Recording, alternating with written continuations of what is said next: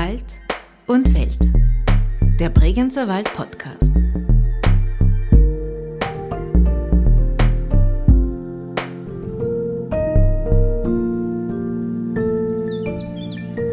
Ich habe unlängst erfahren, dass eine Juppe gefertigt wurde für ein einjähriges Mädchen. Das konnte noch nicht mal gerade gehen.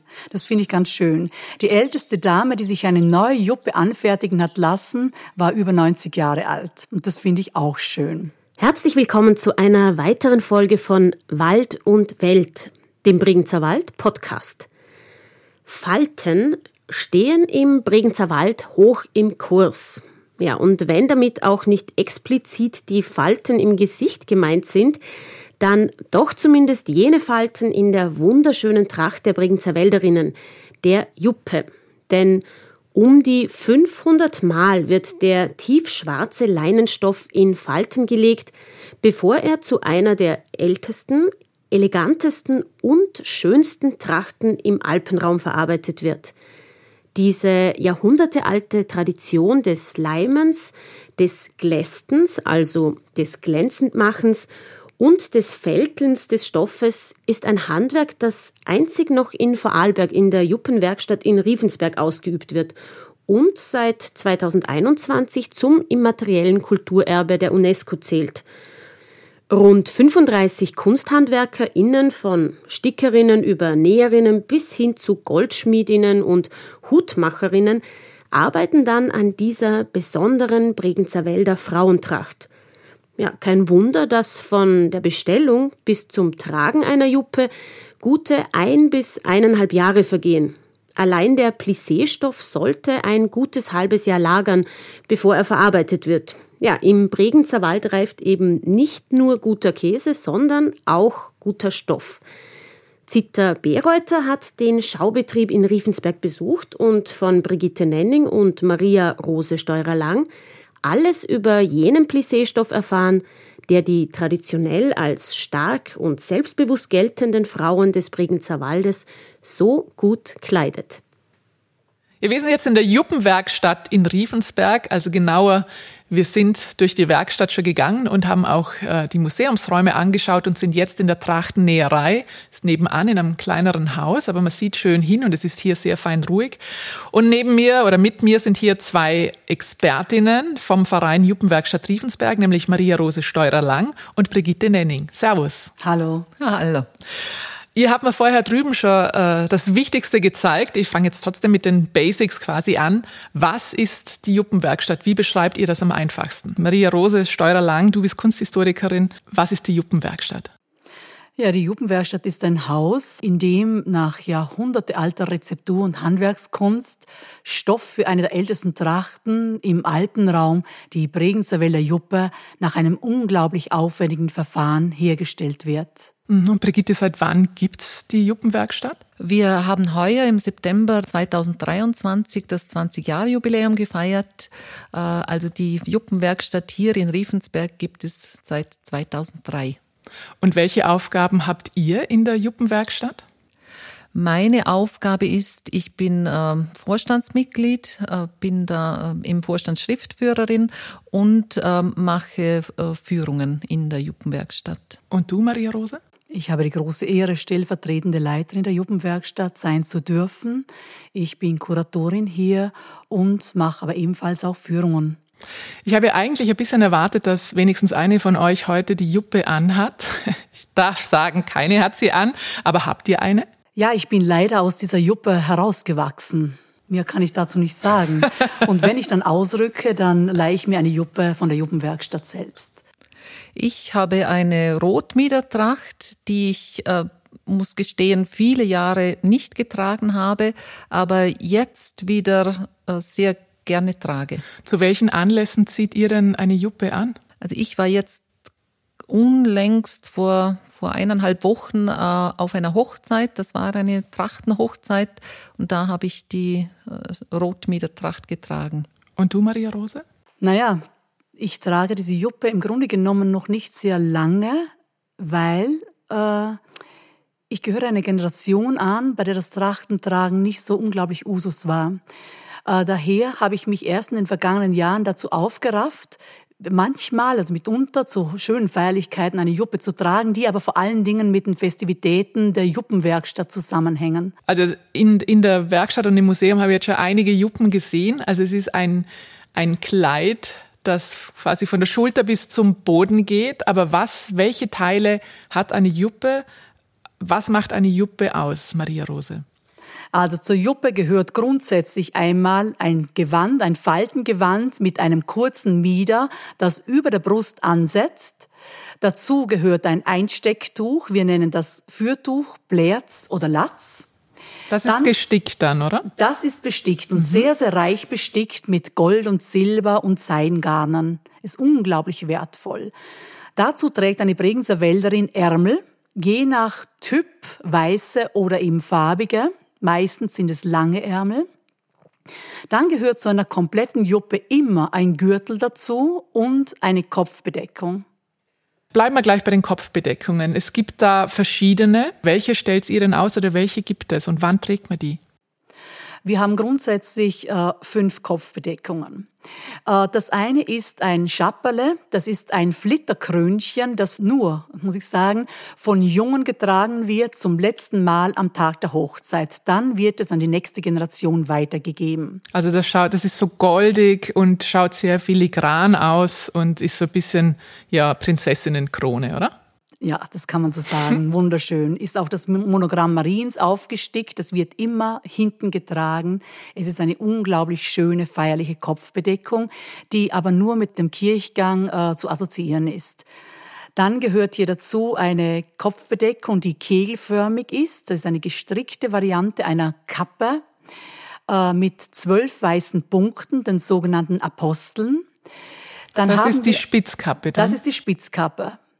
Dann gehört dazu zu unserem äh, Sortiment ein sehr flach gestalteter Hut in Girardi-Form, äh, der heute aus Reisstroh gefertigt wird, der sogenannte Schatthut. Er ist eine sommerliche Form der Kopfbedeckung. Dann haben wir für den Winter noch eine Fellkappe, die schwarz gefärbt ist. Und es gibt eine erneuerte Variante von Hut, der sogenannte Angelika Kaufmann-Hut. Der existiert in etwa für die Juppe seit 20 Jahren. Und das ist angelehnt an diesen Hut, den sie in diesem berühmten Selbstporträt trägt, nehme ich an. Genau. Jetzt hast du schon erwähnt, dass man dieses Schapperle nur bis zur Hochzeit tragen darf. Das heißt also, dass auch junge Frauen und auch Mädchen schon eine Juppe tragen können. Ab welchem Alter trägt man dann eine Juppe? Ich habe unlängst erfahren, dass eine Juppe gefertigt wurde für ein einjähriges Mädchen. Das konnte noch nicht mal gerade gehen. Das finde ich ganz schön. Die älteste Dame, die sich eine neue Juppe anfertigen hat lassen, war über 90 Jahre alt. Und das finde ich auch schön. Also ziemliches also, da Spektrum. gibt es eigentlich, es ist ein sehr, sehr breites Spektrum. Früher mhm. haben ja auch die Bregenzer Wälderinnen die Juppe jeden Tag getragen. Wann hat sich denn das eurer Meinung nach geändert? Äh, das hat aufgehört noch vor der Jahrtausendwende. Also vor der Jahrtausendwende sind die letzten Bregenzer Wälderinnen gestorben, die die Juppe auch im Alltag getragen haben. Danach gab es das nicht mehr. Danach hat sich die Juppe sozusagen in diese Festtagskultur zurückgezogen und wir erleben jetzt einen vollkommen neuen Zugang. Wenn man jetzt aber das hernimmt, da gab es ja diese Festtagsjuppe, also die Werktagsjuppe und die Festtagsjuppe. Wenn man jetzt die Juppe, dieses bodenlange Kleid, aber jeden Tag anhat, ist das praktisch? Naja, die waren daran gewöhnt. Das muss man so sehen. Also auch meine Großmutter hat immer die Juppe getragen, aber man darf sich diese Juppen nicht so vorstellen, dass die so wahnsinnig schön in Falten gelegt wurden, sondern die hatten mal Falten und diese wurden dann auch ausgestreift. Und es gibt die Juppe in Schwarz und auch in Weiß. Äh, welche Bedeutung hat es da mit den Farben? Die weiße Juppe ist an und für sich eine Erfindung des 19. Jahrhunderts.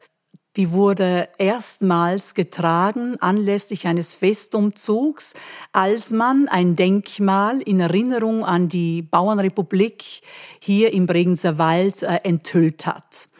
Da hat man im Rahmen dieses Festumzugs eben, um eine Sage äh, auszustatten, möchte ich mal sagen, äh, dieses weiße, dieses blütenweiße Konstrukt neu kreiert. Und man hat dann sozusagen den Leuten versucht, weiß zu machen, das ist die älteste Juppe, die gab es schon in der Schwedenzeit, weil es war die Schlacht an der Roten Eck, die man hier nachgestellt hat. Und irgendwann hat sich diese Lüge wahrgelogen.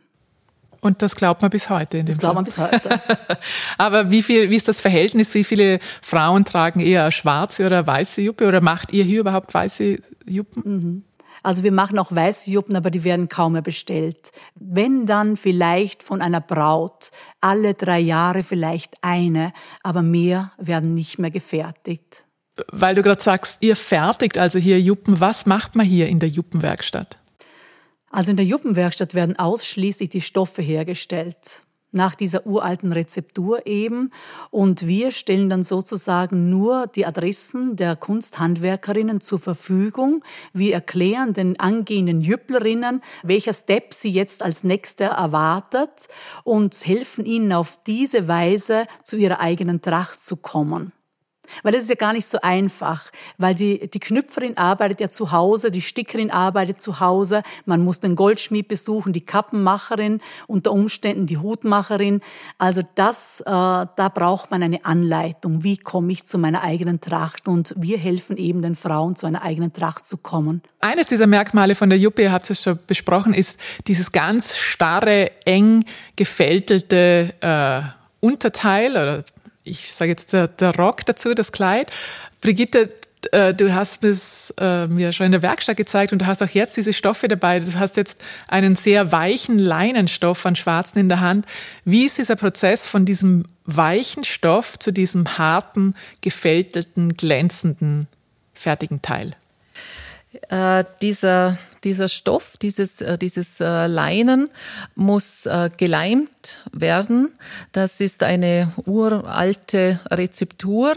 Wir setzen Lederreste an und am, am Leimtag wird dann noch Knochenleim dazugegeben und dieser Leim wird erwärmt und dann wird das, werden die Stoffe eingetaucht und zum, zum Trocknen auf die Wiese gelegt und äh, so dieser, dieser Vorgang muss äh, einige Male wiederholt werden. Also es, man kann sich vorstellen, so eine, eine Stunde braucht das dann zum, zum Trocknen.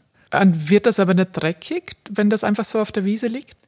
Also wichtig ist, wir machen das ähm, einmal im Jahr, immer so im Spätfrühling, äh, Beginn des Sommers. Äh, es muss erstens ein, also es muss ein schöner Tag sein äh, weil die, die UV-Strahlung wichtig ist. Äh, und dann äh, muss auch der erste Schnitt möglichst schon gemacht sein, dass wir keine, keinen Löwenzahn in der Luft haben und auch der Wald sollte nicht blühen, also dass die Luft möglichst, dass die Stoffe nicht verunreinigt werden. Dass kein Blütenstaub drauf ist. Und jetzt haben wir den nächsten Stoff, den du da dabei hast, der ist jetzt nach mehreren Leimgängen, äh, wird das so hart, fest, bisschen wie Papier, wenn man ihn angreift. Wie geht's jetzt weiter mit diesem Stoff? Die Wälderin möchte äh, einen einen glänzenden Stoff. Äh, und der zweite Schritt ist dann, dass wir äh, den Stoff glästen. Das heißt, äh, der Stoff bekommt auf der, auf der Außenseite einen Glanz. Mit der sogenannten Glästmaschine über Reibung, durch Reibung und Wärme wird auf dem Stoff ein Glanz erzeugt. Und das hat man früher wirklich mit einem Stein gemacht? Ja, das hat man früher tatsächlich mit einem Stein gemacht. Das war eine rein mechanische Arbeit. Mit, gearbeitet hat man so wie heute mit Druck, Reibung und Wärme. Nur war natürlich nicht diese Wärme zu erzielen, wie wenn man das heute mit einer Maschine macht. Aber diese Maschine kommt aus dem Jahr 1909. Ja, man fragt sich ja, wie ist man überhaupt auf diese Idee gekommen, dass man all das so macht? Aber das fragen wir uns noch bei mehreren Schritten. Nehmen wir noch den letzten Schritt, dass es nämlich dann diese vielen kleinen Falten kriegt. Was macht man da dann? Mit der Fältelmaschine werden, äh, wird der Stoff in ganz kleine Falten gelegt. Die Maschine schaut auch eher alt aus. Von wann ist die? Ja, diese Maschine stammt tatsächlich aus den 1870er Jahren. Man sagt, dieser Herr Fischer aus Eck wäre äh, bei der Pariser Weltausstellung gewesen und hätte sich dann sozusagen im Maschinenbau versucht. Und tatsächlich ist es ihm gelungen, eine funktionsfähige Maschine so zu bauen, dass sie heute noch in Verwendung stehen kann. Das ist schon sehr, sehr bemerkenswert. Das ist bemerkenswert. Es ist aber auch bemerkenswert, dass die das alles schon so viele hunderte Jahre machen. Wann ist die erste Datierung von einer Juppe? Wann gab es die erste Juppe?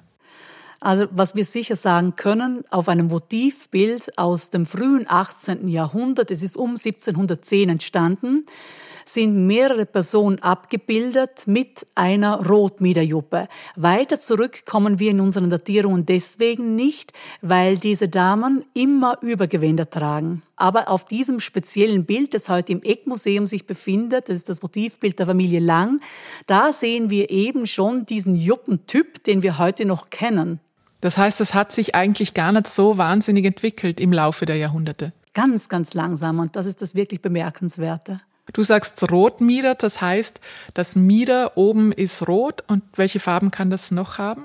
Dieses Mieder kann grundsätzlich rot sein, es kann schwarz sein und es kann braun sein. Die braune Variante haben wir eben erst wieder eingeführt, weil das war eine Variante, die man gerade in der Biedermeierzeit getragen hat. Jetzt ist allein die Herstellung dieses schwarzen Stoffes so aufwendig. Wie lange dauert es denn insgesamt, bis man eine Juppe fertig hat? Oder mit wie vielen Arbeitsstunden muss man rechnen? Also man muss ungefähr mit 200 Arbeitsstunden rechnen, bis man eine fertige Juppe hat. Wow. Und oft ist es ja so, gerade im Bringzer Wald, dass man verschiedene Teile vererbt bekommt oder irgendwoher bekommt. Aber ähm, wie viel, mit wie viel muss man rechnen, wenn man sich jetzt eine Juppe kaufen will und noch gar nichts hat? Also heute muss man ungefähr mit 3500 Euro rechnen, wenn man die, äh, eine gesamte Juppe in einer einfachen, aber natürlich sehr, äh, sehr schönen Ausführung und nach oben sind dann keine Grenzen gesetzt. Was ist da dann alles dabei? Also da ist das, äh, das, das Kleid äh, dabei äh, mit dem äh, gestickten Bändel mit dem gestickten Blerz und die Ärmel und, und der Gürtel. Und also noch keine noch ohne Kopfbedeckung. Oh. Wie wäscht man überhaupt eine Juppe? Grundsätzlich ist es so, dass der Lederknochenleim wasserlöslich ist. Also das heißt, die, die Juppe kann man nicht waschen. Äh, man kann äh, die, die Ärmel äh, waschen, aber ansonsten kann man sie nicht waschen. Und wie bewahrt man die am besten auf? Wenn man eine Juppe getragen hat, wird sie zunächst auf einen Kleiderbügel gehängt, damit sie schön trocken ist. Am nächsten Tag wird sie auf die linke Seite gegeben. Es wird dieses ganze Mieder ausstaffiert mit einem säurefreien Seidenpapier.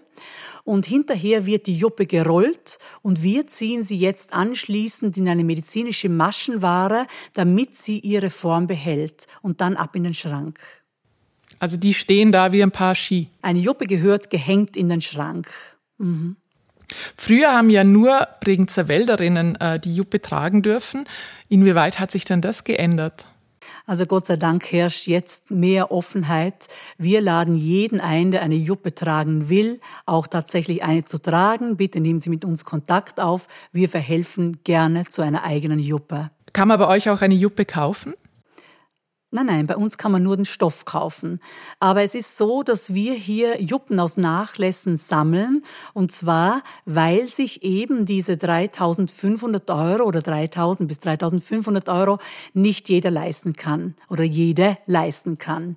Äh, das heißt, man meldet sich bei uns und wir schauen dann, äh, welche Juppe wir hereinbekommen und geben die dann sozusagen weiter. Ein Teil dieser Juppen, die hier hereinkommen oder Juppen-Accessoires, die hereinkommen, übernehmen wir in unserem Museum. Wir haben natürlich auch einen Sammlungsauftrag und der Rest, den wir nicht sammeln, der geht wieder hinaus in unsere Trachtenkultur. Was heißt denn die Trachtenkultur? Das heißt, wenn sich jemand bei uns meldet und er möchte eine Juppe tragen und er möchte sozusagen äh, teilnehmen an äh, sozusagen an dieser wunderbaren Trachtenkultur, die Juppe zu tragen, dann unterstützen wir ihn dabei. Also seit 2021 ist ja das Tragen und Herstellen äh, der Juppe auch immaterielles UNESCO-Kulturerbe. Merkt ihr das? Also ist das Interesse jetzt auch gestiegen irgendwie? Also ich glaube, das kann man auf jeden Fall so sagen. Es, das Interesse ist mit Sicherheit gestiegen. Also wir merken das äh, anhand des Zusammenrückens äh, unserer Vereine Das merkt man sehr gut. Das ist der Heimatpflegeverein Bregenzer Wald, das ist Intracht, das ist die Juppenwerkstatt. Wir arbeiten jetzt sehr, sehr gut zusammen.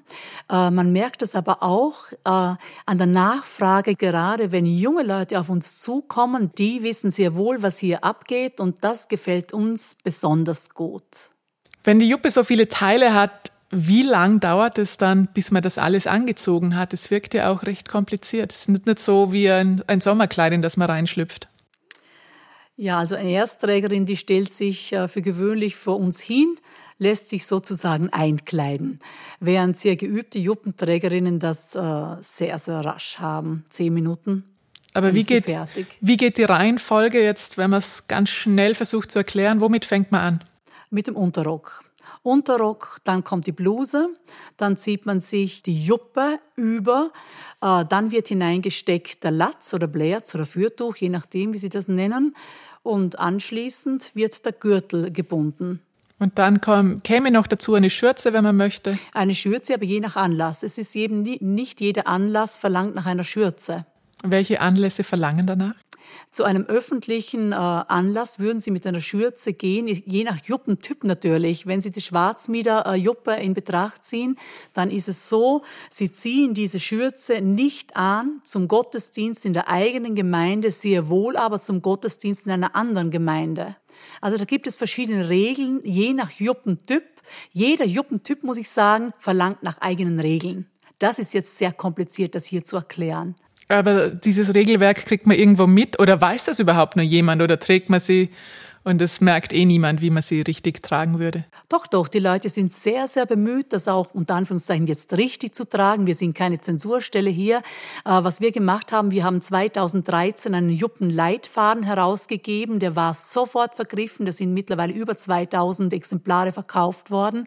Die Leute sind sehr bestrebt, die Dinge so anzuziehen, äh, wie man das von Generation zu Generation gelernt hat. Wie ist das, wenn man jetzt eine, eine Juppe trägt, dadurch, dass sie jetzt doch recht starr und, und steif wirkt. Wie ist das, wenn man die anhat mit den Bewegungsabläufen, also sich hinsetzen oder aufstehen? Auf was muss man da schauen? Also wir tragen ja immer einen Unterrock zur, zur Juppe und der gibt schon eine, eine Schrittlänge einfach vor. Also wir, wir gehen in kleinen Schritten. Äh, in der Juppe geht man, geht man sehr aufrecht. Und wenn man beispielsweise äh, über eine Treppe geht, äh, nimmt man den, den Rock ein bisschen hoch, dass man, dass man nicht draufsteigt. Also wie man das in all den Prinzessinnenfilmen gesehen hat. Ja, so ungefähr kann man sich das vorstellen. Ja, und wenn man sich hinsetzt, setzt man sich, um die Falten möglichst wenig äh, kaputt zu machen, setzt man sich an die Kante eines Stuhls oder einer Bank und schleift dann mit dem Po zurück. Wenn man aufsteht, nimmt man die beiden Handflächen und streift am Po dann die Falten wieder aus und so springen die Falten wieder zurück in das alte Faltenbild. Das ist die Kunst des Hinsetzens. Ah, und wenn man sitzt, hat man dann oft auch hinter sich große Berge quasi an Stoff, oder? Eigentlich. Ja, die springt eigentlich, eine Juppe springt eigentlich fast kristallin auf ja, mit einer Kante. Und deswegen versuchen auch die Juppen, äh, die Juppenträgerinnen möglichst wenig sich hinzusetzen, weil natürlich jede Kante sozusagen eine Narbe hinterlässt in diesem wertvollen Gewand. Autofahren ist eigentlich ein No-Go mit einer Juppe. Würde man das dennoch tun, macht man das mit einem Badetuch, das man sehr, sehr eng um sich herum wickelt, um eben möglichst wenig dieses Faltenbild zu zerstören. So, was Praktisches gelernt auch noch. Sehr gut. Ähm, mich würden noch ein paar historische Sachen interessieren. Woher kommt überhaupt das Wort Juppe? Uh, Juppe gehört genauso wie Joppe zu den sogenannten Arabismen. Das kommt also aus dem Arabischen, dieses Wort. Und Juppe findet man ja auch eigentlich in Frankreich unter Juppe. Das ist allerdings, wird, damit wird ein Rock bezeichnet. Auch in der deutschsprachigen Schweiz spricht man von Rock, wenn man von Jupp spricht. Wenn Sie aber nach Oberbayern gehen und Sie sprechen von Juppe, bekommen Sie eine Männerjacke und bei uns eben unsere Bregenzer Weller Frauentracht. Und unter Juppe wird dann das ganze Ensemble, also alles, was zusammengehört, verstanden. Auch hier das ist einfach Wald, die Juppe. Mhm. Ja, hier im Bregenzer Wald wird sowohl das Ganze verstanden, als auch eben dieses Kerngewand, dieses blessierte Kurzmiedergewand. Wie lang hält eigentlich eine Juppe? Über Generationen. Es ist ein unglaublich nachhaltiges Gewand, weil es über Generationen hält und es wird über Generationen weitergegeben. Mitunter wird eben dieser schwarze Stoff dann abgetrennt, aber er wird wieder aufgefrischt bei uns und kommt dann eben wieder an das entsprechende Mieder. Also das Geld ist gut investiert, das kann man lang anziehen. Das Geld ist sehr gut investiert. Sehr gut. Sehr schön. Wer sich also dafür interessiert, kann hier die Juppe anschauen, die Entstehung vom weichen Stoff zum fertigen Exemplar, auch äh, im Laufe der Geschichte, wie sich das verändert hat. Kann man eigentlich auch mitarbeiten hier? Also kann man auch selber mit dem Stoff arbeiten? Ja, grundsätzlich ist das möglich. Ja, man kann sich bei uns melden. Da laden wir auch jeden dazu ein oder jeder dazu ein. Es ist nur so, dass, ja, dass es ein sehr, sehr langwieriger Prozess ist und man Jahre braucht, um hier eingeschult zu werden. Also was nicht möglich ist, heuer zu kommen und im nächsten Jahr nicht mehr zu kommen. Das, äh, da ist keine Schlacht zu schlagen. Man muss sich das also gut überlegen. Ja, absolut. da ist ein Besuch sehr viel einfacher. Das kann man auf jeden Fall empfehlen. Vielen Dank, Maria Rose Steurer-Lang und Brigitte Nenning. Danke euch. Dankeschön. Dankeschön. Ja, die Juppe, so haben wir gehört, ist heutzutage nicht mehr Alltagsgewand, sondern hauptsächlich Festgewand bei Hochzeiten, beim Kirchgang Umzügen oder anderen Festlichkeiten. Das war natürlich nicht immer so. Bis vor einigen Jahrzehnten noch war die Juppe das ganz normale Häs einer Bregenzer Wälderin. Was genau ein Häs ist und vor welchen philosophischen Schwierigkeiten man dabei stehen kann, erzählt uns jetzt Philipp Link im Wälderinnenwörterbuch. Sublo, Sprömer, Gaden, Knöstung, Lützel, Feen, Schwetter, Hastezei, Schlitzer, Schlungener Hund, Alpen, Hirsel, Hormatmeier, Grüsele, Schö. Das Wälderinnenwörterbuch. Herzlich willkommen zu einer neuen Ausgabe vom Wälderinnenwörterbuch. Die Juppe ist das traditionelle Häs einer Bregenzer Wälderin. Häs heißt dabei übersetzt ganz einfach Gewand, Kleidung. Die Juppe war also nicht nur Sonntagshäs, also die gute, die Festtagskleidung, die man am Sonntag, also am Sonntag getragen hat, sondern durchaus auch Svätaghäs, also das Häs, das man an einem normalen Werktag anzieht. Und sogar das Schafferhäs, also das Gewand, das man zum Schaffer, zum Arbeiten getragen hat. Noch in meiner Generation gab es beim Häs klare oder weniger klare Abgrenzungen. Das schönste Häs war das Sonntagshäs. Das durfte natürlich, auch wenn man das gerne wollte, nicht als Schularhäs hergenommen werden, also die etwas legerere oder etwas abgetragenere Version des Sonntagshäses, die man für die Schule anziehen durfte. Manchmal war der Schurlehrhäs aber auch einfach das bereits ausgetragene Sonntagshäs des großen Bruders. Die Zeit konnte also ein Sonntagshäs zu einem Schurlerhäs machen. War das Schurlerhäs mal abgetragen, wurde es ganz einfach zum Schafferhäs. Damit hat man daheim beim Arbeiten geholfen oder hat es zum Spielen im Freien angezogen. War es dafür dann schon zu abgetragen, wurde es ganz einfach zum Stallerhäs, also zum Gewand, das man nur noch im Stall getragen hat. Ob jetzt dadurch, dass man auch am Sonntag in den Stall ist, das Stallarhäs wieder zu einem Sonntagshäs wird, ist natürlich eine komplizierte, philosophische Frage, die man sich mit der Juppe damals noch erspart hat.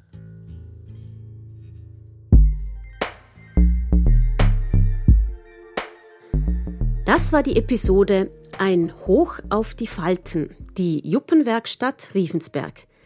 Gesprochen haben Zita Bereuter, Michaela Bilgeri, Philipp Link, Brigitte Nenning und Maria Rose Steurer-Lang. Sounddesign Richard Eigner.